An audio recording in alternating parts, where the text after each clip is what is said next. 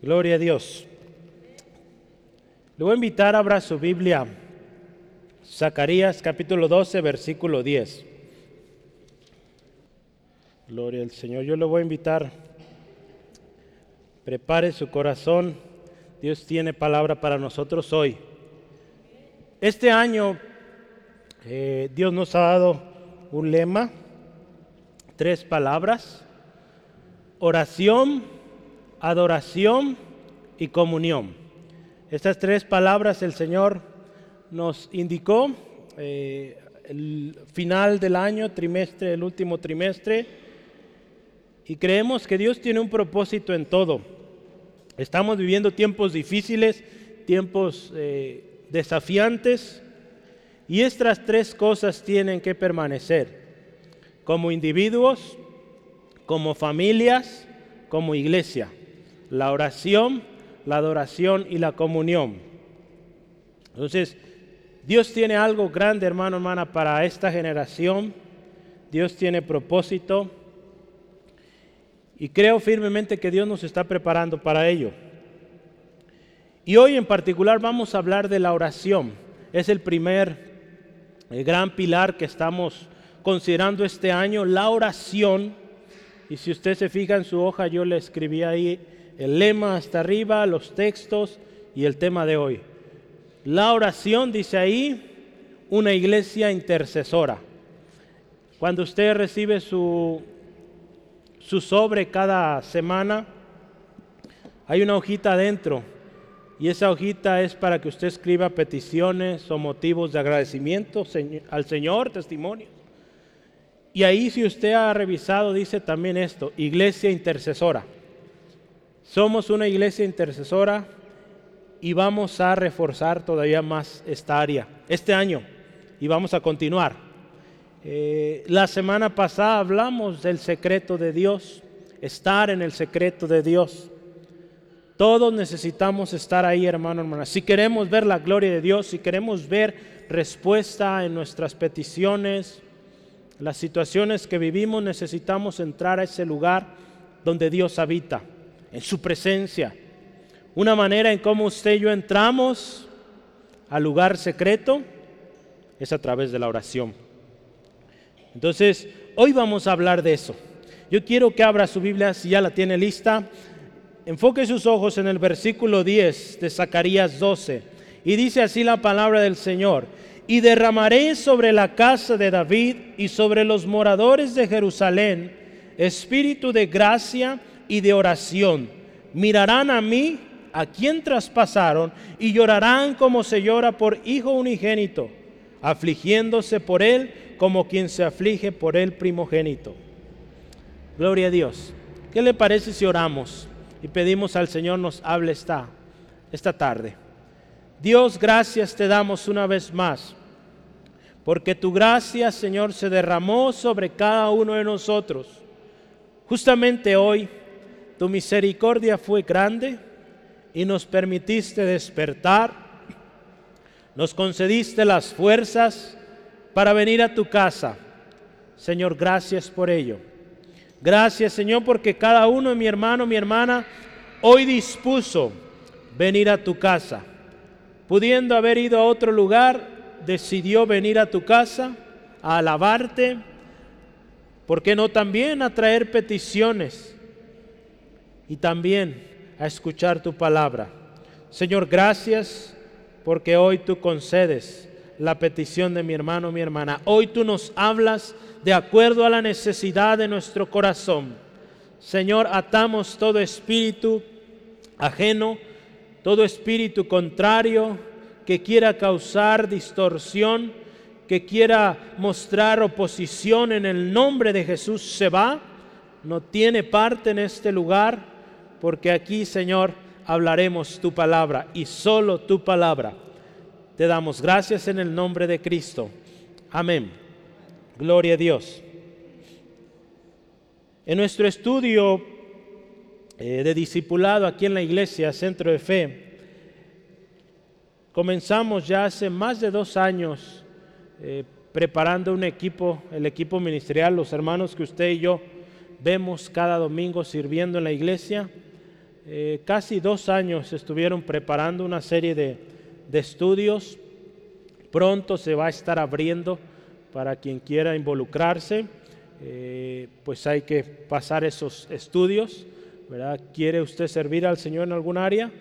Hay que pasar todas esas lecciones.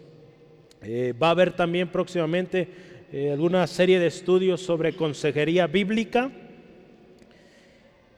Y una de las cosas que estudiamos ahí en, este, en esta serie es la oración. Y hacíamos las siguientes dos preguntas, se la voy a leer. ¿Quieres crecer y madurar en el Señor? Yo le pregunto, ¿quiere crecer, quiere madurar en el Señor? La oración, hermano, hermana, es indispensable para la vida de un cristiano así como lo es el oxígeno para los seres vivos. Los cristianos que no buscan a Dios con regularidad se vuelven inestables, son engañados fácilmente por el diablo, pierden su primer amor, no pueden ser instruidos, se confunden, no se afirman en el Señor y viven una vida carnal. Yo creo que ninguno de nosotros queremos caer en eso, ¿verdad? Ser engañados. Aquel que no está orando, que no está buscando al Señor, es presa fácil del enemigo. Aún fíjese, la rebeldía también. Aquel que no ora es rebelde. Porque si ora el Señor, ahí en el secreto, ¿se acuerda? La semana pasada veíamos, ahí en el secreto de Dios es donde el Señor revela cómo es nuestro corazón. Engañoso, rebelde. ¿Cuántas cosas tenemos en nuestro corazón que necesitan cambiar? Y es a través de nuestra búsqueda de la presencia de Dios que el Señor nos va a hablar y nos va pues mostrar esas áreas que necesitamos cambiar. Hay una segunda pregunta en estos estudios también y es esta. ¿Por qué cree que muchos cristianos no hacen tiempo para orar? Ahí nosotros estudiamos al menos cinco razones por las cuales muchos cristianos, espero ninguna de estas aplique aquí, y si la hay, pues hoy es tiempo de arreglar cuentas. ¿Por qué no quieren orar? Pues fíjese, número uno, no saben el poder que existe en la oración. Número dos, no tienen disciplina en sus vidas. Número tres, no han aprendido a disfrutar de la oración. Muchos Dicen, hay otra vez orar, mejor me vengo a las 12 o 12 pasaditas ya que se acabó la oración. Eso no pasa aquí, ¿verdad? En otro lado, he oído eso. Entonces, no han aprendido a disfrutar ese tiempo. Otros también, fíjese, no saben cómo orar o qué orar.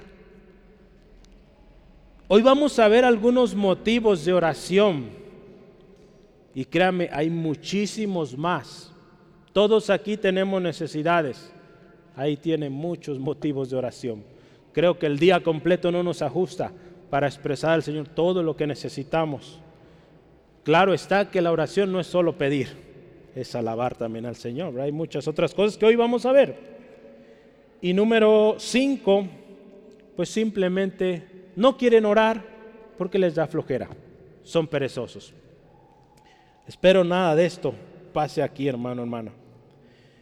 La semana pasada comenzábamos el año hablando de entrar en el secreto y ahí permanecer. Entrar al secreto o entramos al secreto de Dios a través de la oración. Hoy vamos a hablar de tres hombres de la Biblia. Tres hombres que nos enseñan o hombres ejemplares en la oración. Usted tiene ahí su lista, es Nehemías, Abraham y Jesús. Jesús, nuestro mayor y mejor ejemplo. Lo dejamos al final para cerrar con broche de oro, con lo mejor. ¿Sale? Entonces no es porque sea menos importante, al contrario, es el más, el más importante. Entonces vamos a considerar estos tres ejemplos y fíjese, como iglesia yo le mencionaba, este año 2022 queremos fortalecer nuestra estrategia de oración. Eh, tenemos ya reunión todos los viernes a las 6 de la tarde. Este próximo viernes aquí les esperamos. Todas las reuniones, si hablamos de, de hoy, domingo, el jueves, Antes de empezar la reunión tenemos tiempo de oración. Y algo nuevo estamos incorporando este año y es una velada de oración cada mes. Entonces, cada primer sábado de mes, identifíquelo, vea en su calendario el primer sábado, el viernes antes va a ser de velada, velada de oración. ¿Sale? Entonces es fácil. La próxima velada de oración que tenemos es el próximo 4 de febrero. Anótelo ahí en su agenda. Aquí le espero. A las 10 empezamos. Si gusta llegar antes, puede llegar antes. Aquí vamos a estar ya. Algunos. Confirmo la hora. Voy a revisar las agendas del año pasado, pero entre 9 o 10. Yo creo que fue a las 10 que empezábamos. Pero véngase. Eh, pues puede llegar sin problemas en el camión, ¿verdad? Porque los camiones se acaban aproximadamente 10 y media, 11. Entonces a las 10 puede llegar aquí. Le digo, si llega antes, eh, puede ir por unos ricos tacos y se viene. Y nos vamos a poner de acuerdo. Vamos a tener una agenda de 10 de la noche hasta las 6, 6 y media de la mañana. Entonces, quien ya ha estado en las veladas que hemos hecho, sí, tenemos toda la noche orando, teniendo diferentes actividades. Entonces, véngase, vamos a orar. ¿Sí, amén? Entonces, todos, hermano, hermana, necesitamos orar. Todos, sin excepción. Y como iglesia, nos hemos puesto este nombre también, Iglesia Intercesora. Porque, hermano, hermana, queremos ver la gloria de Dios. Queremos que Dios se manifieste en este lugar, en su casa, en su vida. Pero eso no va a suceder si no oramos. Hay que doblar nuestras rodillas. ¿Sí, amén? Yo quiero empezar junto con usted el ejemplo de Nehemías. Nehemías. La historia de Nehemías eh, es muy interesante. Eh, un hombre valiente, un hombre que fue obediente también a Dios, a la palabra del Señor. Pero fíjese, cuando yo estudiaba esta historia de este hombre, me llamó mucho la atención. Hemos, yo creo que usted ha escuchado y ha leído muchas oraciones en la Biblia de diferentes hombres. Y lógicamente sabíamos que, pues Nemías alguna vez oró, pero yo me sorprendí de las veces que oró y cómo oró y ante qué situaciones oró. Y la manera en cómo yo hoy quiero eh, que estudiemos este pasaje es viendo ejemplos ¿En qué situaciones oraron estos hombres? ¿Cómo oraron? Entonces yo le voy a invitar, ponga mucha atención, tome nota, eh, al menos explicaré tres maneras o tres eh, razones por las cuales estos hombres oraron. Vamos a ver la primera, está en Nehemías capítulo 1, versículos 4 al 11. Vamos a leerlo. Nehemías capítulo 1, versículos 4 al 11. Vamos a leer esta historia. Cuando oí estas palabras, me senté y lloré, e hice duelo por algunos días, y ayuné y oré delante del Dios de los cielos. Y dije, te ruego, oh Jehová, Dios de los cielos, fuerte, grande y temible, que guarda el pacto y la misericordia a los que le aman y guardan sus mandamientos. Esté ahora atento tu oído y abiertos tus ojos para oír la oración de tu siervo que hago ahora delante de ti día y noche por los hijos de Israel tus siervos. Y confieso los pecados de los hijos de Israel que hemos cometido contra ti. Sí, yo y la casa de mi padre hemos pecado. En extremo nos hemos corrompido contra ti y no hemos guardado los mandamientos, estatutos y preceptos que diste a Moisés tu siervo. Acuérdate ahora de la palabra que diste a Moisés tu siervo, diciendo, si vosotros pecareis, yo os dispersaré por los pueblos. Pero si os volviereis a mí y guardareis mis mandamientos y los pusieres por obra, aunque vuestra dispersión fuere hasta el extremo de los cielos, de allí os recogeré y os traeré al lugar que escogí para habitar allí mi nombre ellos pues son tus siervos y tu pueblo, los cuales redimiste con tu gran poder y con tu mano poderosa. Te ruego, oh Jehová, esté ahora atento tu oído a la oración de tu siervo y a la oración de tus siervos quienes desean reverenciar tu nombre. Concede ahora buen éxito a tu siervo y dale gracia delante de aquel varón, porque yo servía de copero al rey. La historia de Nehemías nos enseña, hermano, hermana, Usted ve, empezamos a leer que después de que él escuchó estas cosas, ¿qué escuchó? Nehemías justamente acaba de recibir una noticia devastadora. Una noticia muy triste de cómo estaba su tierra, cómo estaba Jerusalén. Dice la palabra, si usted los versículos antes, su hermano viene y le cuenta el estado, cómo se encuentra la ciudad destruida, desolada, triste la situación. Si usted está tomando nota ahí, Nehemías oró ante una situación o una noticia devastadora. Todos aquí hemos recibido noticias de este tipo, sobre todo muchos de nosotros últimamente. Noticias que nos duelen. Un familiar, un ser querido que se ha, eh, partido, alguien que está enfermo, un accidente. Hace algunas semanas nosotros tuvimos un percance con mi hermana, gloria al Señor, está muy bien. Justamente ayer, un hermano en Autlán acaba de fallecer. Recibimos noticias devastadoras cada día. Nehemías recibió una noticia así. Él se encontraba en Babilonia sirviendo al rey Dice ahí, era el copero del rey, un oficio real. Pero cuando recibe esta noticia, su corazón se estremece. Su reacción humana fue llorar. Yo creo que todos aquí cuando recibimos una noticia de esos tipos devastadoras, pues lloramos, nos sentimos tristes, afligidos, pero fíjese algo muy importante la respuesta natural de un hombre de oración fue orar. Orar a Dios y ayunar. Qué importante, hermano, hermana, que lo espiritual gane en nosotros y no lo humano. Porque lo humano no lo podremos evitar, créame, pero que no nos domine. Así vamos a llorar porque pues quizás sea un ser querido, sea algo que amábamos, pero que no nos domine. Que como hombres, mujeres de oración pronto seamos para orar. Decir, Señor, de ti viene mi socorro. Dice la palabra, a Él correrá el justo y será levantado. Él es torre fuerte. La primera oración de Nehemías, usted fíjese cómo empieza él ahí en el versículo 5. ¿Cómo empieza orando? Dice, te ruego, oh Jehová, Dios de los cielos. Este hombre se encontraba en tristeza ante una noticia devastadora y él va al Señor y dice, Señor, te ruego, te ruego Jehová.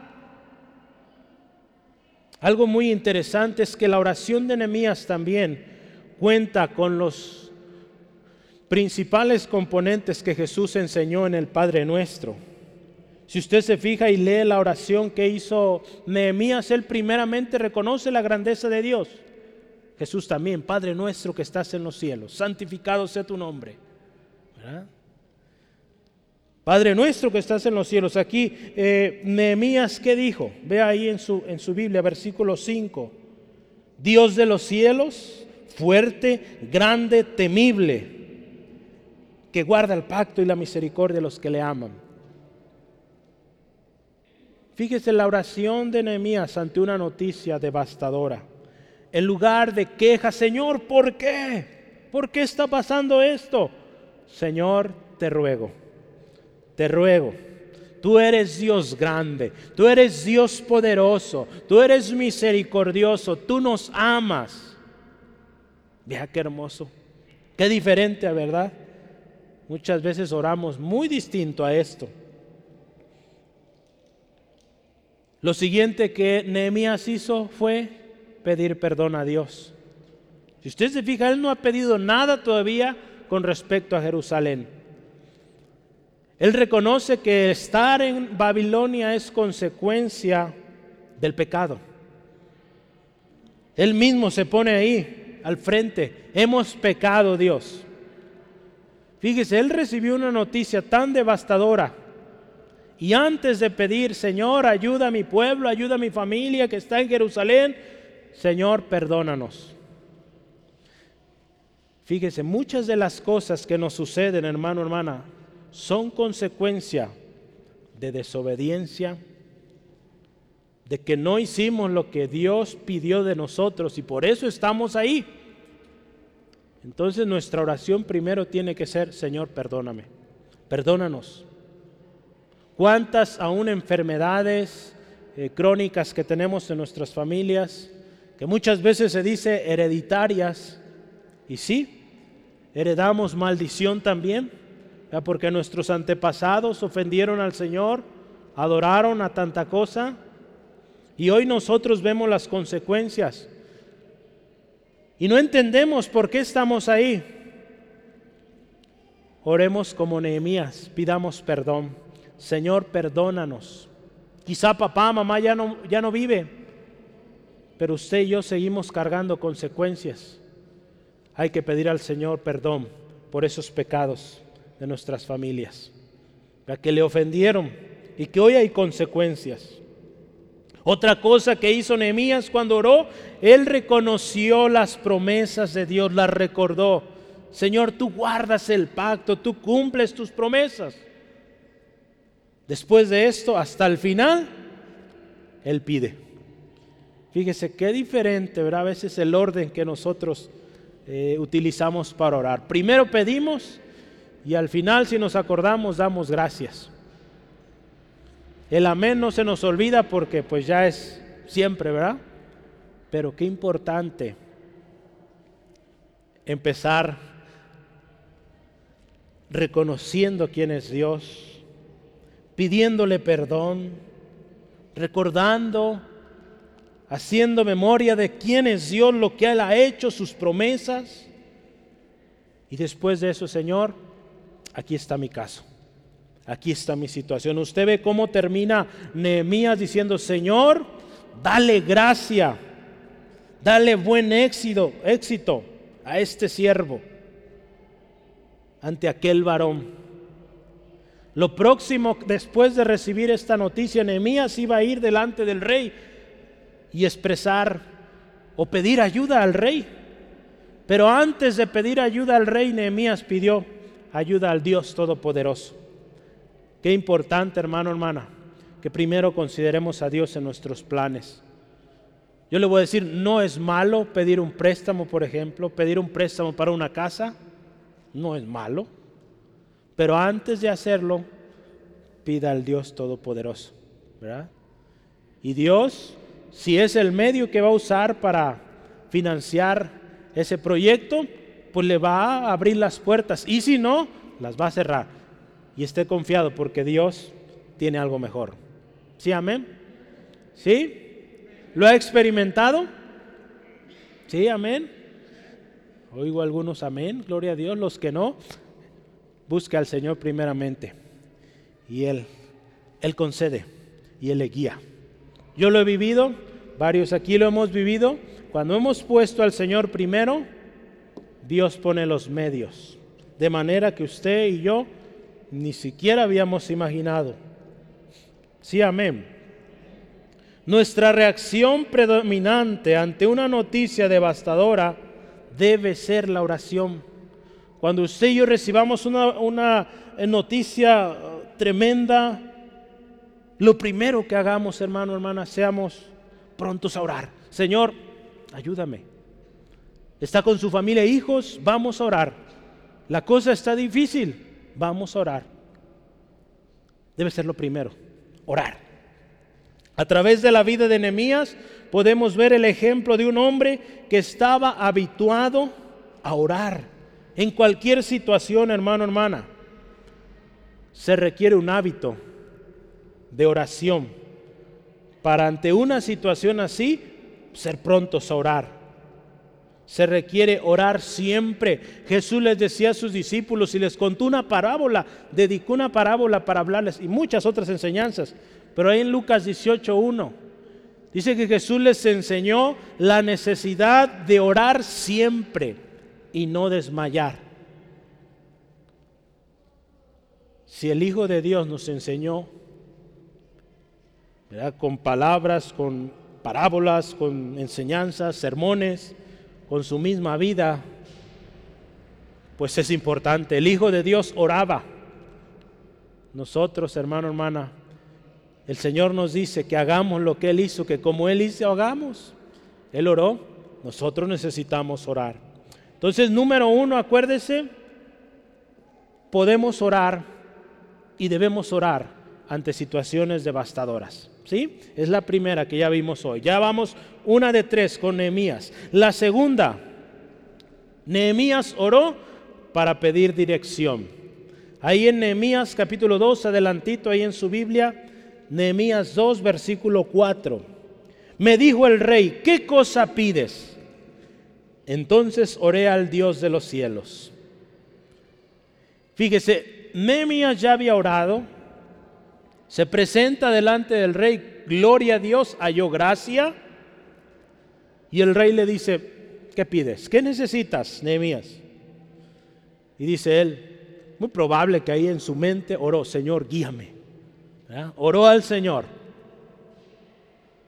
Una oración, fíjese, antes de hablar con el rey y después de tener esta primera eh, interacción con el rey. Nemías estaba triste, acuérdese, la noticia que había obtenido era algo muy triste. Su tierra, Jerusalén, se encontraba devastada, muy triste la condición, mucha gente pobre, batallando. Y él pidió dirección a Dios. ¿Qué pido? Qué importante que también en eso, hermano, hermana, sepamos buscar a Dios. Señor, ¿qué pido? Mi jefe me dice que pida lo que quiera. Pues, ¿qué pido? ¿Qué es lo mejor para mí, para mi familia, para la iglesia, para, no sé, mi colonia, mis compañeros de trabajo? Señor, guíame, ¿qué es lo mejor? ¿Qué necesitamos? ¿Qué es lo que realmente necesitamos? Sí, hermano, hermana. Hace falta orar. Nuestra motivación a orar muchas veces será algo triste, algo fuerte. Recordemos también pedir la dirección de Dios sobre qué vamos a hacer con esa situación. Ya veíamos hace rato, cuando hay una situación difícil, vamos a orar. Y junto con ello oremos, Señor, ¿qué vamos a hacer con esto? La situación es difícil, prácticamente imposible, no sé qué hacer, qué decidir. Señor, ¿qué hago? Yo no sé, pero tú sí sabes. Tú conoces el presente, el futuro. ¿Qué es lo mejor para mí, para mi familia, para mis hijos, mi trabajo? David también fue un hombre que aprendió a siempre pedir dirección a Dios. Usted se fija, antes de cualquier batalla, David, Señor, ¿qué hacemos? Como rey, como militar, él buscó a Dios y tuvo grandes victorias cuando él se aseguró de buscar la dirección de Dios. Hermano, hermana, no basemos nuestras acciones o nuestras necesidades en nuestras emociones. Mejor busquemos la dirección de Dios en oración y Dios nos guiará a las mejores acciones. ¿Eh? No base sus acciones en lo que yo pienso, en lo que yo digo, báselo en la búsqueda de Dios, en la búsqueda de dirección de Dios, porque Dios nos va a llevar a lo mejor. ¿Sí, amén? Hoy en día, hace unas eh, semanas, he estado estudiando un poco de eh, lo que es consejería bíblica. Pronto vamos a abrir este curso en la iglesia. Y una de las cosas que se habla ahí es sobre la psicología. La psicología es el estudio de la conducta humana. Eso nos enseñan en la escuela. La psicología dice, la solución está en ti. Dilo, dilo, dilo, repítelo, repítelo.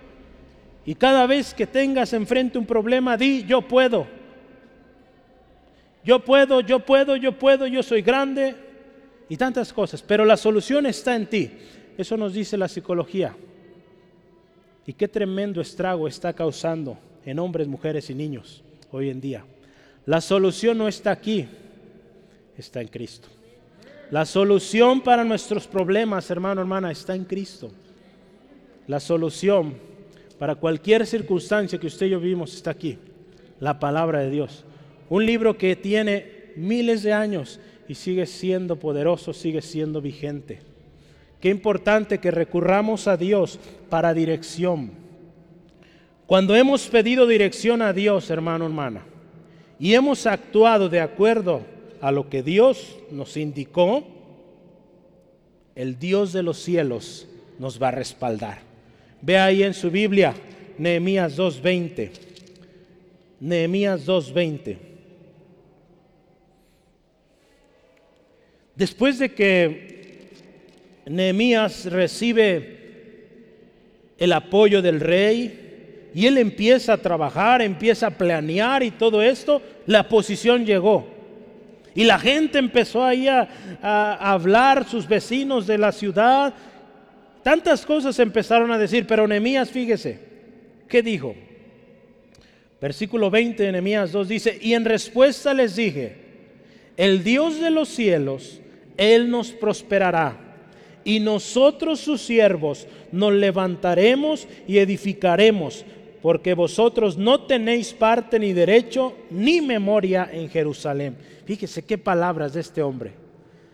Empezó la oposición por este trabajo que Nehemías estaba emprendiendo. Empezaron a cuestionarle, usted puede ver versículos antes, burlándose de ellos. Y Nehemías con toda la seguridad, el Dios de los cielos nos va a prosperar. Y ustedes ni se metan, ustedes no tienen memoria, no tienen derecho, no tienen lugar aquí. El Dios de los cielos nos va a respaldar. Cuando usted y yo, hermano, hermana, hemos orado, hemos buscado la dirección de Dios, hemos obedecido a eso que Dios nos ha indicado, podemos hablar como Nehemías, decir, mi Dios suplirá, mi Dios nos prosperará, mi Dios me guiará, Él abrirá puertas. Pero debimos haber orado buscado dirección de Dios. Entonces, oraremos cuando necesitemos también dirección, hermano, hermano. Número dos. Y número tres, el ejemplo de Nehemías. Oración también, Nehemías oró ante las amenazas y las burlas del enemigo. Otro motivo de oración. Cuando el enemigo viene con burla, con amenaza, vamos a orar. Antes de reaccionar, muchos de nosotros, nuestro carácter puede ser impulsivo, querer luego, luego ir a los golpes o, o los medios humanos. Antes de eso, oramos. Ahí la historia está en Nehemías 4. Vamos a ver Nehemías 4, versículos 1 al 5. Cuando oyó Zambalat que nosotros edificábamos el muro, acuérdense, estamos hablando de Nehemías, vamos poco a poco en su historia. Ya en este punto Nehemías está construyendo los muros de Jerusalén. Recibió la ayuda de Dios para emprender este proyecto, empezó a trabajar y empezó la oposición, las amenazas. Cuando oyó Zambalat que nosotros edificábamos el muro, se enojó y se enfureció en gran manera e hizo escarnio, se burló de los judíos y habló delante de sus hermanos y el ejército de Samaria y dijo, ¿Qué hacen estos débiles judíos? ¿Se les permitirá volver a ofrecer sus sacrificios? ¿Acabarán en un día? ¿Resucitarán de los montones del polvo las piedras que fueron quemadas? Y estaba junto a él Tobías, amonita, el cual dijo, lo que ellos edifican del muro de piedra, si subiera una zorra lo derribará. Oye, oh Dios, fíjese la oración de Nehemías. Oye, oh Dios nuestro, que somos objeto de su menosprecio, y vuelve al baldón de ellos sobre su cabeza, y entrégalos por despojo en la tierra de su cautiverio. No cubra su iniquidad, ni su pecado sea borrado delante de ti, porque se airaron contra los que edificaban. Fíjese, la oración de Nehemías ante la oposición, ante las amenazas, ante las burlas. Cuando usted y yo, hermano, hermana, hemos orado, hemos buscado la dirección de Dios para nuestra vida, fuimos obedientes, contamos con el respaldo de Dios. Pero también contaremos con la oposición del diablo, la oposición del enemigo. En tiempo de oposición, como las vivió Nehemías y sus ayudantes, también tenemos que orar.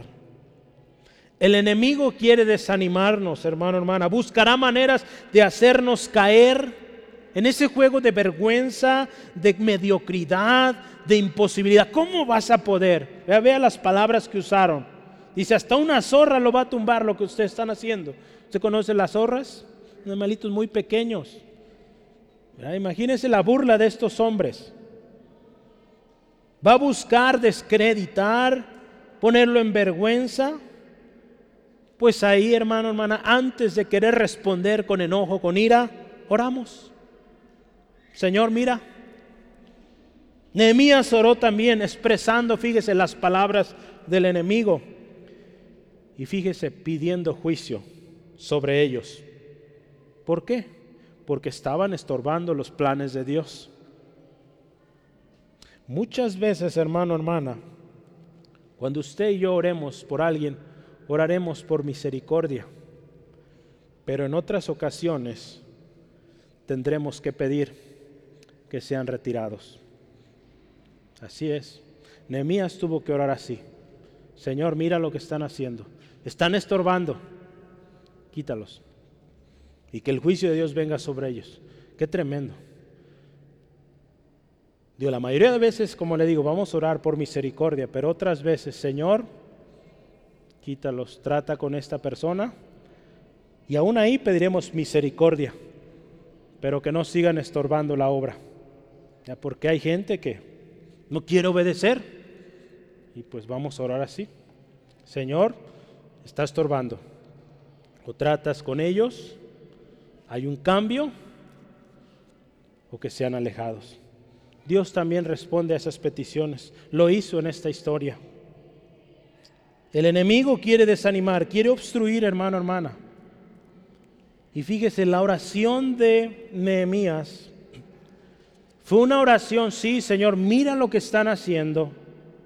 Mira cómo están actuando estas personas. Pero no fue solo oración, Él actuó en fe.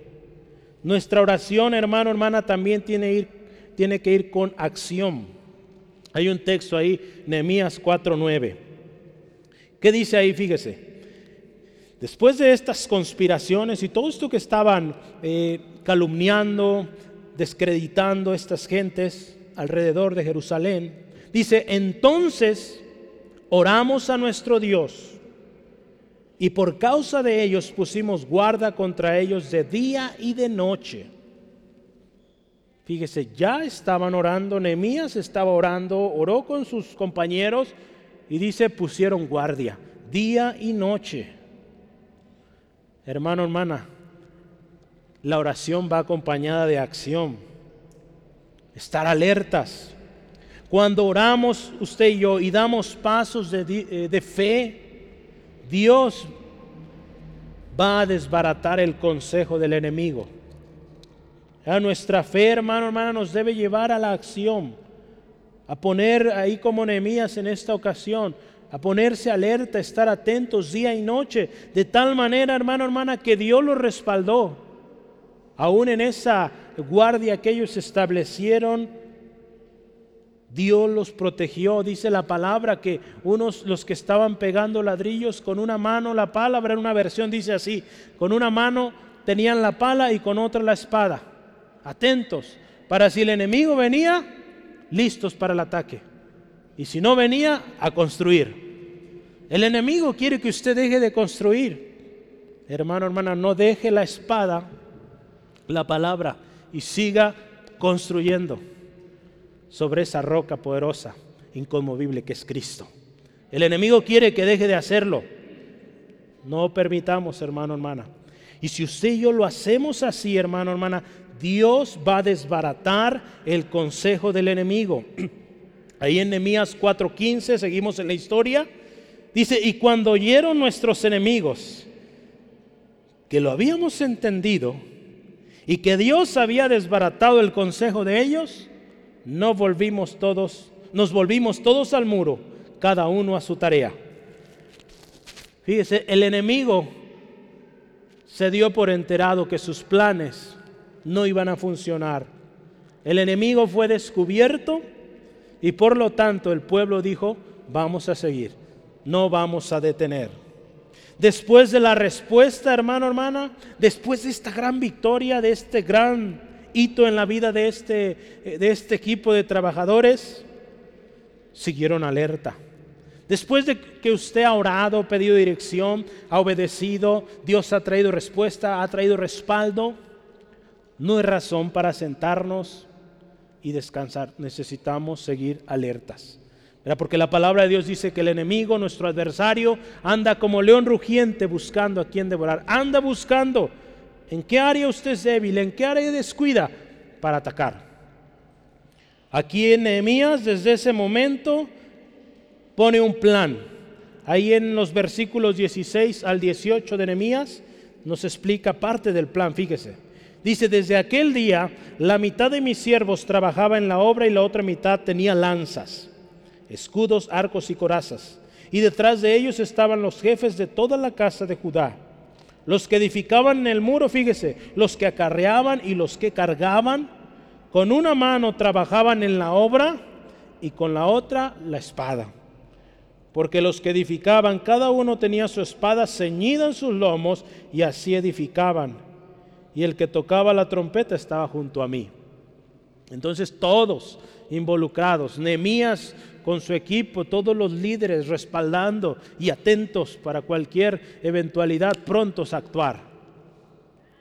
Hermano, hermana, si usted y yo aprendemos y desarrollamos un hábito de oración, no solo como individuos, como familia, créame que vamos a hacer cosas grandes para el Señor. Porque como familia, imagínese, si usted ora, hay poder. Imagínese si toda la familia está involucrada, orando, alertas. La cosa va a ser preciosa, tremenda para el enemigo. ¿Sí, amén? Entonces, por eso, hermano, hermana, la importancia y por eso Dios nos llama este año a orar con más fuerza, con más intensidad. Y vamos a ver la gloria del Señor. Ese es el ejemplo de Nehemías.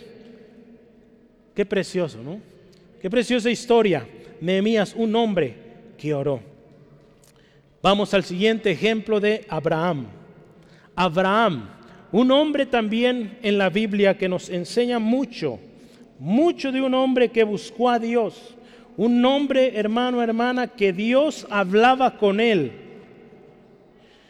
Yo estuve buscando y esta semana estamos leyendo la historia de Abraham, ¿verdad? Si usted está leyendo su Biblia con el plan de lectura, vamos leyendo la historia. Ahorita actualmente estamos con eh, Abraham y a mí me bendijo mucho al ver las veces que Abraham oró. En repetidas ocasiones, eso puede ser considerado oración también, pero vemos que Dios fue primero, Dios habló a Abraham. Dios le dijo a Abraham, usted puede ver varias veces así, pero yo busqué esas partes donde Abraham se dirigió a Dios. Él de su iniciativa buscó a Dios. Entonces, una de las primeras que sucedió fue ahí en eh, Génesis 12. Lo leíamos esta semana, Génesis 12, 7 al 8. Hay dos textos, tome nota de ambos. Por tiempo yo no alcanzo a leer todos, pero vamos a leer el primero, Génesis 12, 7 al 8. Dice así la palabra del Señor. Y apareció Jehová a Abraham y le dijo, a tu descendencia daré esta tierra. Y edificó allí un altar a Jehová, quien le había aparecido. Luego se pasó de allí a un monte al oriente de Betel y plantó su tienda teniendo a Betel al occidente y ahí al oriente. Y edificó allí el altar a Jehová, dice, e invocó el nombre de Jehová. Yo a esta parte le nombré orar por un nuevo comienzo. Abraham, si usted se fija los versículos iniciales del capítulo 12, en el versículo 7 también, Dios le está dando una promesa, a tu descendencia daré esta tierra. Vas a tener una descendencia tremenda y a ti y a tu descendencia daré esta tierra. Entonces, Abraham acaba de recibir esta promesa de Dios, grande, poderosa, los primeros tres versículos ahí está, del 1 al 3. Entonces Abraham creyó esta promesa y comenzó a dar pasos de obediencia. Él comenzó a caminar. Usted ve ahí, se está moviendo a diferentes lugares, guiado por Dios, y llega a un nuevo lugar y lo primero que Abraham hace es edificar un altar y dice invocar el nombre de Dios. Invocar. Pero antes de invocarlo dice edificó un altar. Un altar a Dios, hermano, hermano, nos habla de establecer la prioridad de nuestro hogar. Si hablamos de nuestra casa, un altar a Dios habla de ese lugar donde se ora, de ese lugar donde se alaba a Dios, donde se sirve a Dios. Cuando usted y yo establecemos un altar a Dios en nuestros hogares, a Dios, a no otra cosa, ni persona, estamos diciendo que Dios es primero, que Dios es importante en nuestro hogar. Abraham está en un nuevo comienzo. Él no sabe lo que viene, él solo tiene la promesa de que a tu descendencia daré esta tierra. Bendeciré, te engrandeceré. Una promesa tremenda. Y Abraham empieza a caminar, algo nuevo. Él decide construir un altar y en ese altar invocar el nombre de Dios. Yo busqué qué significa invocar. Invocar significa llamar en solicitud de ayuda de manera formal o ritual. Eso dice el diccionario. Pues invocar es orar también, hermano, hermano. Oramos invocando a Dios por ayuda, dirección. La palabra de Dios ahí en Génesis 4, versículo 26, creo, sí, versículo 26, nos habla que en los tiempos de Sed, uno de los hijos de Adán, que los hombres empezaron a invocar a Dios. ¿Por qué será eso? ¿Se acuerda que el hombre, Adán y Eva, comieron del fruto prohibido, lo que no debían comer? Por lo tanto, fueron privados del huerto, del lugar donde ellos interactuaban, platicaban con Dios.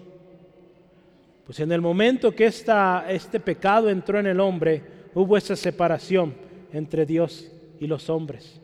Por lo tanto, ahora el hombre si quería buscar a Dios, tenía que orar, tenía que invocar el nombre del Señor. De otra manera, Dios no iba a venir a hablarle. Ahora la responsabilidad estaba en cada ser humano. Y dice la palabra, desde ese tiempo empezaron los hombres a invocar. Entonces, invocar es orar. Abraham entonces, número uno, oró por un nuevo comienzo. Otro motivo más de oración. Se encuentra ante un nuevo comienzo en su vida, su trabajo, ministerio. Ore, pídale al Señor, le ayude. Entonces podemos orar por los nuevos comienzos. Número dos, en la vida de Abraham, en el ejemplo de Abraham, Abraham oró intercediendo por otros. Ahí en Génesis 18 está algo extensa la historia, pero Tome nota del texto 16 al 34. De hecho es al 33, no existe el 34, ahí eh, se me fue error de dedo. Pero fíjese, hay una situación aquí.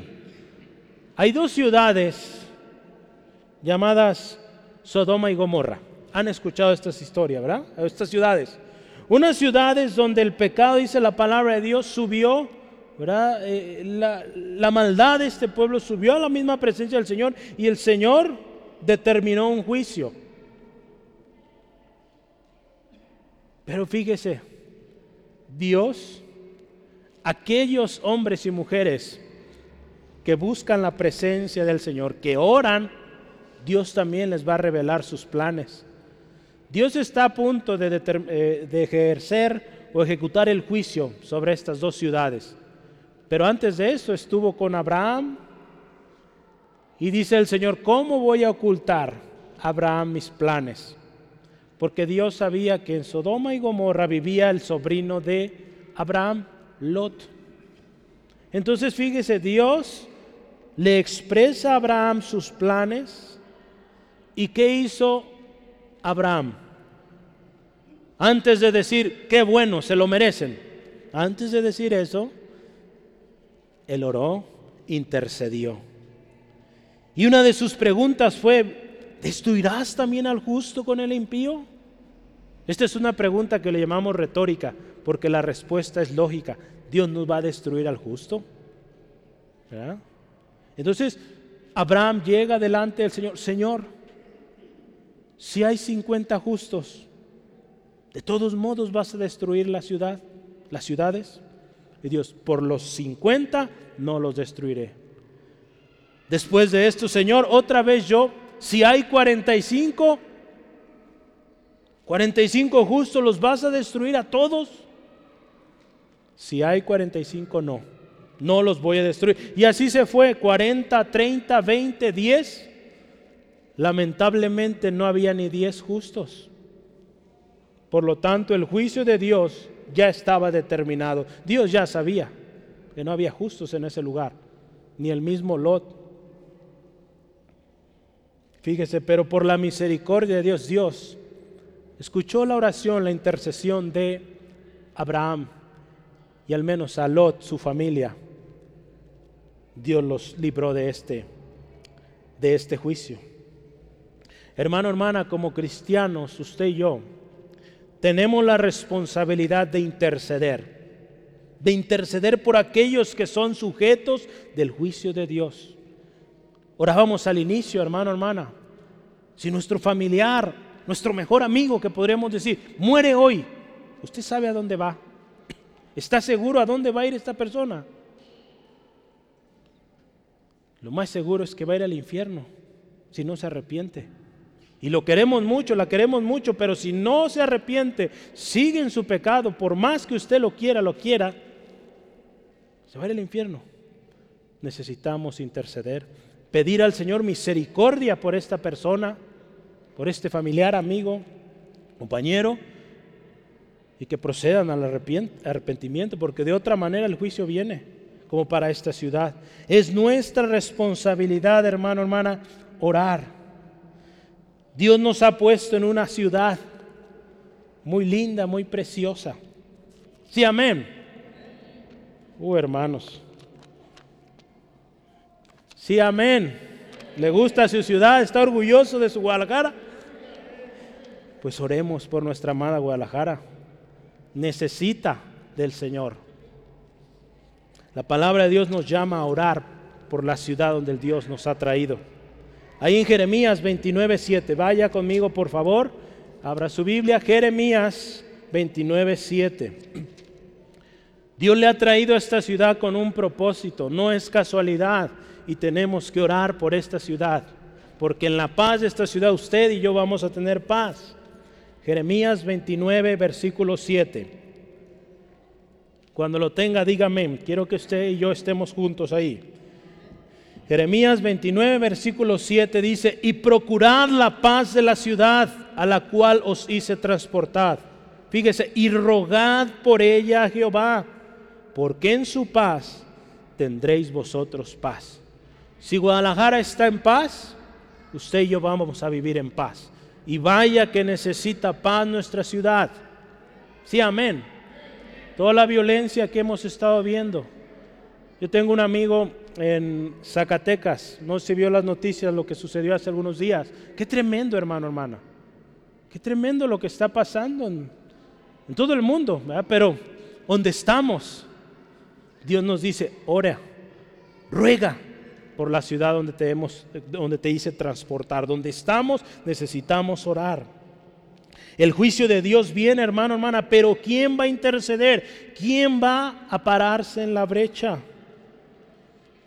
Ante lo que usted y yo vemos en nuestra ciudad, nuestras familias, tenemos dos opciones.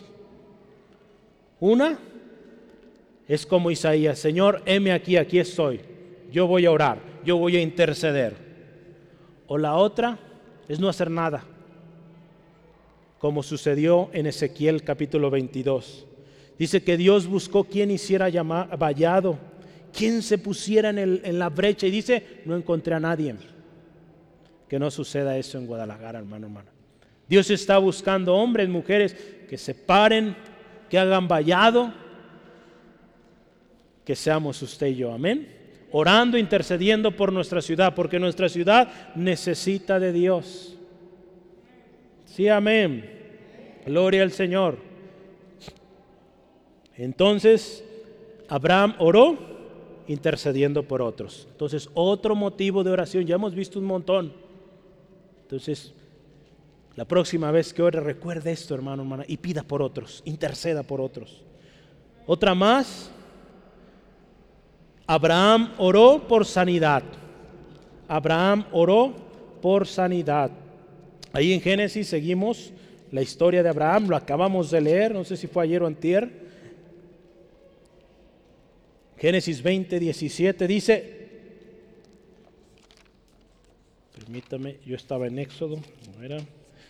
20, 17 dice, entonces Abraham oró a Dios y Dios sanó a Abimelech y a su mujer y a sus siervas y tuvieron hijos. Vino un juicio tremendo a, esta, a este pueblo de Abimelech. Abimelech era el rey de Gerar, una ciudad, y dice la palabra del Señor que este hombre pues quiso tomar a Sara como esposa. Porque Abraham había dicho cuando llegó a esa ciudad que Sara, la esposa, era su hermana. Entonces, Abimelech dijo, bueno, pues está soltera, traigan la casa. Dios es misericordioso y Dios vio, pues hasta cierto punto, la inocencia de este hombre que no sabía que esta mujer era casada, pero vino juicio. Dice ahí que toda la familia y todos sus siervos no podían tener hijos, fueron hechos estériles. Pues Dios también ahí escuchó la oración de Abraham. Abraham oró por este, después de que se arregló la situación. Eh, Abimelech devuelve a Sara, devuelve la esposa a Abraham. Abraham dice, ora por este hombre y Dios lo sana. Les quita la esterilidad. Entonces, hermano, hermana, podemos orar también por sanidad. Usted tiene a alguien enfermo en casa, ore. Pídale al Señor que Dios le sane y Dios hará la obra. La palabra del Señor dice que la oración de fe salvará, sanará al enfermo y el Señor lo levantará y si hubiere cometido pecados le serán perdonados. Santiago 5:15. Entonces, la oración es también por los enfermos. Entonces, hay muchos otros versículos que usted se sabe de memoria, pero estamos hablando del ejemplo de Abraham. Entonces, Abraham oró por un enfermo, sanaron. Sí, amén. No solo uno, fueron toda la familia de este hombre. Y último, y el más importante, Jesús. El ejemplo de Jesús, hermano, hermana. La vida de oración de Jesús es nuestro mejor y mayor ejemplo, hermano, hermana. Yo le decía, vamos a terminar con broche de oro porque vamos a hablar de Jesús. ¿Quién mejor para enseñarnos a orar que el mismo Señor Jesús? Necesitamos conocer más la vida de oración de Jesús. A veces nos apasiona tanto los milagros, la sanidad de los ciegos ver, los paralíticos andar, eh, el mar eh, hecho quieto, todos estos milagros sobrenaturales, pero poco estudiamos su vida de oración. Pues Jesús, usted puede ver repetidas ocasiones, Jesús fue a orar. Jesús nos enseñó a orar. Yo le animo en casa, lea con detenimiento, lo acabamos de leer también, Mateo 6, versículos 5 al 15, toma nota de este texto. Es el modelo de Jesús para orar. Ahí usted encuentra el, el Padre Nuestro. Del versículo 9 al 13, ahí está todo. Pero una de las cosas que dice ahí, que cuando oremos, oremos sin hipocresía. Cuando oremos, Oremos a Dios en el secreto. Dice ahí en este texto, entra a tu aposento y cierra la puerta. Y Dios que ve, escucha en lo secreto, te recompensará en público. Dios también nos enseña que no oremos sin vanas o que no oremos con vanas repeticiones. Jesús así nos enseñó. Hermano, hermana, Jesús vivió una vida de oración. Recuerde, cuando Jesús vino a la tierra, vino como hombre. Y como hombre sujeto a tentación, sujeto a enfermedad, a lo que usted y yo enfrentamos día a día. Jesús nos enseñó entonces que necesitamos orar. Siendo el Hijo de Dios, Él reconocía que necesitaba comunicarse con su Padre, que necesitaba pasar tiempo con su Padre Celestial, pedir dirección, pedir fortaleza. Y dice la palabra de Dios ahí en Hebreos 5, 7, que su oración, dice, fue con clamor y con lágrimas, hermano, hermana. Esto es interesante, hermano, hermana. Cuando Jesús oraba, era una oración intensa, hermano, hermana. Dice la palabra de Dios ahí mismo en Hebreos, que su oración fue escuchada por su temor reverente. Cuando vemos la vida de Jesús, entendemos que Jesús tenía una actitud, un hábito de acercarse a su Padre. Y así como Jesús tenemos que acercarnos a nuestro Padre Celestial con esa pasión, con clamor, con lágrimas, hermano, hermana. No olvidemos que Dios es soberano, que habremos de acercarnos clamando, pidiendo misericordia, gracia, pidiendo que se haga su voluntad. No llegar exigiéndole, Dios, dame esto, esto, esto y ya. No. Señor, ten misericordia, hágase tu voluntad, cumple tu propósito, esta es mi situación. Señor, ayúdame.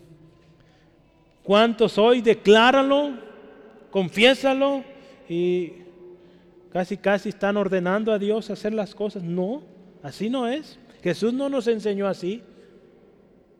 Jesús nos enseñó a clamar y con lágrimas.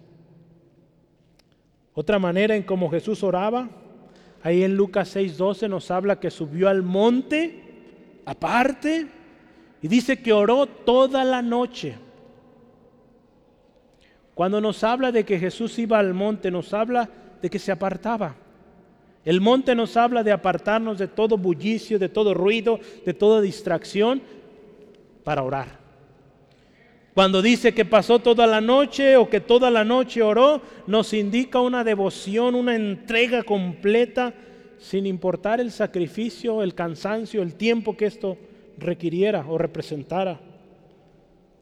Nuestra oración, hermano, hermana, si, seguiremos, si queremos seguir el, ejemplo de Jesús, tiene que ser sin distracciones y entrega total.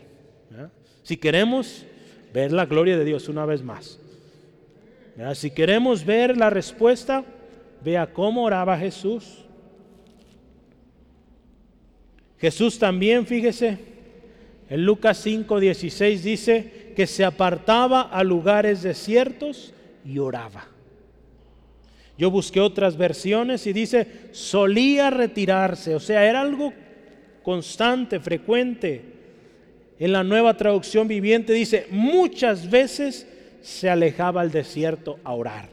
también iba al desierto, un lugar apartado. Porque rara vez había gente que decía, vamos al desierto a divertirnos. ¿Cuándo ha escuchado usted eso? Pues no se oye eso. ¿eh? Dicen, vamos a la playa, vamos al bosque, vamos a la tienda, pero al desierto no. Jesús iba al desierto a orar, un lugar quieto, apartado. Jesús oró, número uno, ante una gran lucha o un gran acontecimiento.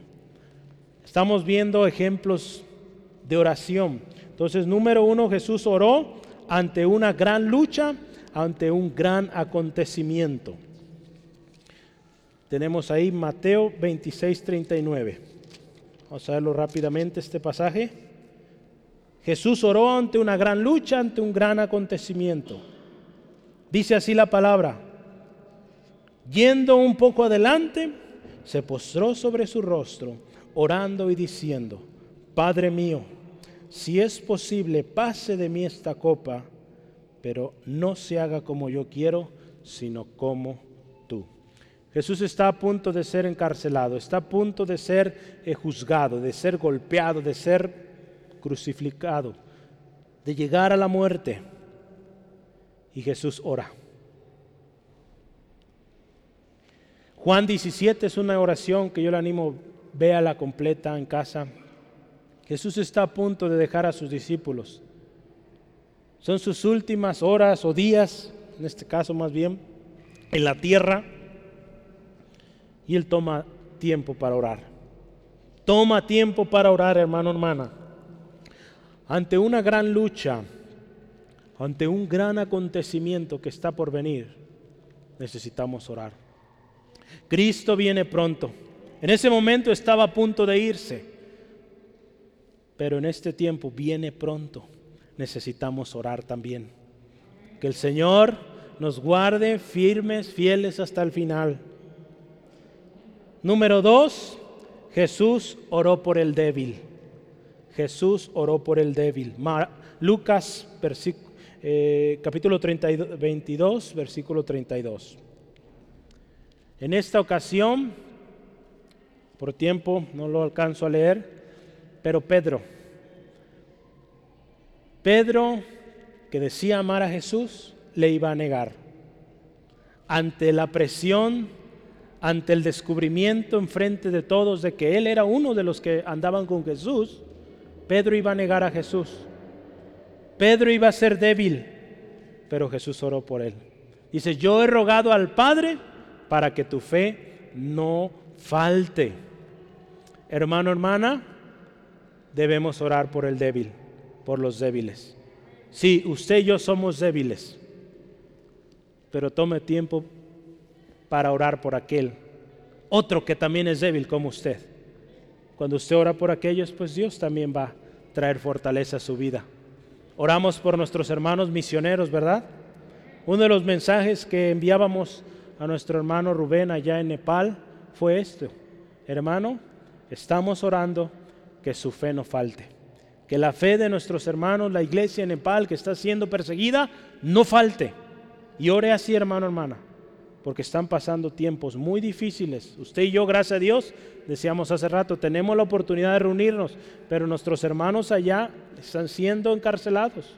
Hace poco acaban de eh, encarcelar un pastor y están sufriendo persecución. Oremos, que su fe no falte. Jesús nos enseñó a orar así. Y último, Jesús oró antes de partir y sigue orando. Ahora que está a la diestra del Padre. Ahí en Juan 14, 16 dice, yo he rogado al Padre para que les envíe otro consolador. Antes de que Jesús se fuera de este mundo, él dijo, yo ya oré, he rogado al Padre para que les envíe otro consolador. Y ese consolador es el Espíritu Santo. Y está presente. Su oración fue contestada. Amén. El Espíritu Santo está hoy en día con usted y conmigo, guiándonos, enseñándonos, consolándonos, siendo ese poder. Lo veíamos el año pasado. Y ahora que Jesús está a la diestra del Padre, en Romanos nos dice que Él está a la diestra del Padre intercediendo por usted y por mí por los santos. Sí, amén. Entonces Jesús nos enseñó a orar, hermano, hermano, ante tiempos difíciles, orando por el débil. Antes de que Él partiera, Él oró por usted y por mí. Ah, Juan 17, usted lo puede ver completo ahí. Ahora que está a la diestra del Padre, Él sigue intercediendo por usted y por mí. Hay mucho más que podríamos hablar de las oraciones que Jesús hizo. Hoy solo nos enfocamos en estas tres. Pero nos debe sorprender y debe ser motivo de estudiar más la vida de oración de Jesús. Nos gusta escuchar los milagros. Vamos leyendo más de la vida de oración de Jesús. Yo le, invito, estamos leyendo los evangelios, esta primera parte del año, empezamos ya en Mateo. Ponga mucha atención y si tiene una libreta a un lado, anote cada vez que Jesús oraba tome nota de cada vez que oraba, cómo oraba, y empiece a orar así, y va a ver la respuesta del Señor. Jesús nos enseñó, hermano, hermano, necesitamos orar. Yo le animo este año, escudriñe la palabra, pida la guianza del Espíritu Santo a entender el principio de cómo oraba Jesús. Voy a terminar con estos, esta conclusión y vuelvo a las preguntas del inicio. Queremos crecer, queremos madurar en el Señor, queremos ver la respuesta de Dios a nuestras peticiones, queremos ver la salvación de nuestra familia, amistades, vecinos, queremos ver la gloria de Dios en nuestra vida, familia, hogar, la iglesia, la ciudad, necesitamos orar. Nehemías es un hombre que nos enseña con su ejemplo la oración. Una oración antes de cualquier cosa. Antes de hacer lo que él pensaba, él oraba. Él también nos enseñó a orar con su ejemplo, que cuando había oposición también vamos a orar. Abraham nos enseña también a orar y a mantener esa relación cercana con Dios.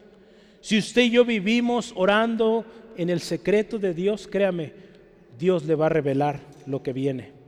De otra manera, si no le buscamos, hermano, hermana, pues no esperemos que Dios nos hable. Necesitamos orar. Jesús nos enseñó a orar. Él es nuestro mayor y mejor ejemplo. Y acuérdese cómo oraba Jesús. Oraba apartado toda la noche, o sea, tiempo, mucho tiempo, oraba con clamor, con lágrimas, con ruego. Vea cómo oró Jesús. ¿Estamos orando así? El éxito del ministerio de Jesús estuvo en la oración, hermano, hermana. Jesús oró en diferentes circunstancias. Oró por sanidad, oró por liberación, oró por restauración, por protección, consuelo, perdón, unidad, tantas cosas. Dios respondió. Vale la pena poner atención a la oración de Jesús. Yo le voy a preguntar, le pregunto, ¿cómo está su vida de oración? ¿Cuánto tiempo? Yo le animo, medite ahorita, ¿cuánto tiempo al día a la semana está orando. Muchos nos vamos a sorprender, pues yo oro solo cuando voy a comer. Y a veces ni eso. Hermano, hermana, depende del tiempo que usted esté orando en la presencia del Señor es o será la respuesta, el resultado que verá en su vida. ¿Se ha preguntado también por qué no recibe aquello que pide? Quizá estemos pidiendo mal. Quizá estamos viniendo con exigencias antes de rogar, pedir misericordia. Decimos ser seguidores de Jesús, pues Jesús oraba. Jesús oraba, él doblaba sus rodillas, hermano, hermana. Dios hoy nos está llamando a un compromiso y a doblar nuestras rodillas, hermano, hermana. Va a haber oposición, téngalo seguro. El enemigo va a empezar a atacar con mayor fuerza. Mientras no oremos, todo estará aparentemente bien. Empezamos a orar, el ataque comienza más fuerte, pero lo más hermoso es que nuestro Señor está ahí. Y Él nos fortalece y nos dará la victoria. Yo, hermano, hermana, lo creo. Lo hemos creído. Estamos viendo la oposición. También hemos creído que la oposición va a estar y está pero mayor es nuestro Señor. Y Él nos dará la victoria. Yo quiero terminar con esto. Tenemos reunión los viernes a las 6 de la tarde. Los jueves y domingos empezamos con oración. Llegue puntual a orar. Este año tendremos una velada cada viernes antes del primer sábado del mes. Agende haga tiempo por estar aquí. Vamos a ver la victoria, pero solo si oramos. ¿Cuántos vamos a orar, hermano, hermano? Espero que todos hagamos este compromiso hoy de orar. Y ahí donde está, por favor, cierre sus ojos. Vamos a orar. Vamos a orar. Señor, gracias. Dios, eres grande, eres incomparable digno de toda alabanza, de toda adoración. Señor, gracias Dios por tu palabra. Gracias Dios porque este año primeramente nos llamas a entrar al secreto, orando. Señor, al ver estos hombres valientes, hombres de fe, que vieron tu gloria, vivieron cosas sobrenaturales. Señor, fue posible porque fueron hombres que oraron, oraron con fe y vieron la respuesta. Nuestro Señor Jesús, nuestro mayor y mejor ejemplo, nos enseñaste a orar. ¿Cómo orar? No con hipocresía, no con vanas palabrerías, sino expresando cuán grande es nuestro Dios, cuál es nuestra condición como pecadores, que necesitamos de la gracia soberana de Dios para recibir lo que pedimos. Señor Jesús, tú nos enseñaste a orar por otros. Antes de tener una un carácter, un corazón egoísta, tú oraste por otros. En el momento que podríamos decir pediste por ti, por ese momento tan difícil que pedías, si es posible, pasa de mí esta copa. Pero añadiste, se haga tu voluntad y no como yo quiero. Señor, que así seamos nosotros. Antes que buscar nuestro propio beneficio, busquemos hacer tu voluntad. Busquemos que tu voluntad se haga en nosotros, en nuestras vidas, Señor. Señor, gracias, porque este 2022 hay un llamamiento a orar. Señor, gracias, porque a través de estos ejemplos tenemos guianza en tu misma palabra, cómo orar, qué orar. Señor, si al inicio aquí había hermanos que no sabían orar, que no sabían qué orar. Hoy vamos con muchos ejemplos en tu palabra de cómo orar, qué orar. Señor, gracias. Señor, gracias porque nos llamas a orar. Ayúdanos a seguir estos ejemplos. Señor, y como parte de nuestra oración, te pedimos perdón. Pedimos perdón, Dios, por esas veces que hemos sido descuidados, que hemos dejado de orar, que hemos preferido otras cosas antes que orar. Aún también estas veces, Dios, que somos irreverentes, Dios. Señor, ten misericordia y perdónanos. Señor, ayúdanos Necesitamos de ti, Señor. Queremos ver tu gloria. Señor, y tú hoy has sido claro. Necesitamos orar. Señor, ayúdanos a hacer un compromiso una vez más. Orar más. Orar bien. Orar constante. Y Señor, que seamos una iglesia intercesora. Una iglesia que se pone y hace vallado. Una iglesia que se pone en la brecha para interceder, clamar. Así como Moisés lo hizo un día ante el juicio que habías determinado contra el pueblo de Israel. Señor, ayúdanos a levantarnos y orar, clamar, porque nuestras familias, nuestros vecinos, compañeros de trabajo, nuestra amada ciudad es sujeta de juicio por todo el pecado, toda la corrupción que hay. Señor, que como iglesia, antes de cualquier cosa, oremos, doblemos nuestras rodillas y oremos, Señor. Gracias porque darás la fortaleza a mi hermano, mi hermana, para orar sin desmayar. Gracias Dios. Si usted nos acompaña hoy, quizá por primera, segunda vez, la oración también es para salvación. La palabra de Dios dice que si confiesas con tu boca que Jesús es Señor y crees en tu corazón que Dios le levantó de los muertos, serás salvo. Porque con el corazón se cree para justicia, pero con la boca se confiesa para salvación.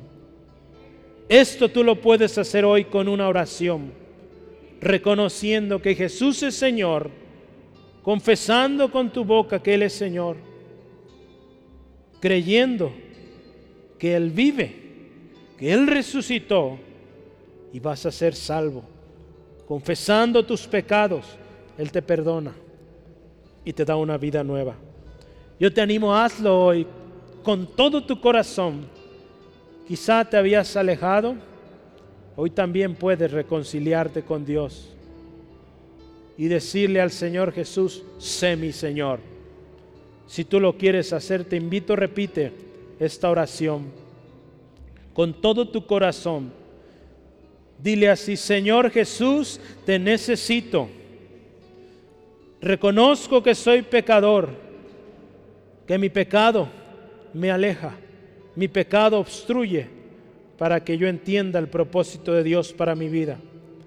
Dios, te pido perdón, me arrepiento de todo pecado y hoy yo confieso con mi boca, Jesús es Señor, Jesús eres mi Señor sé de ahora en adelante el Señor de mi vida.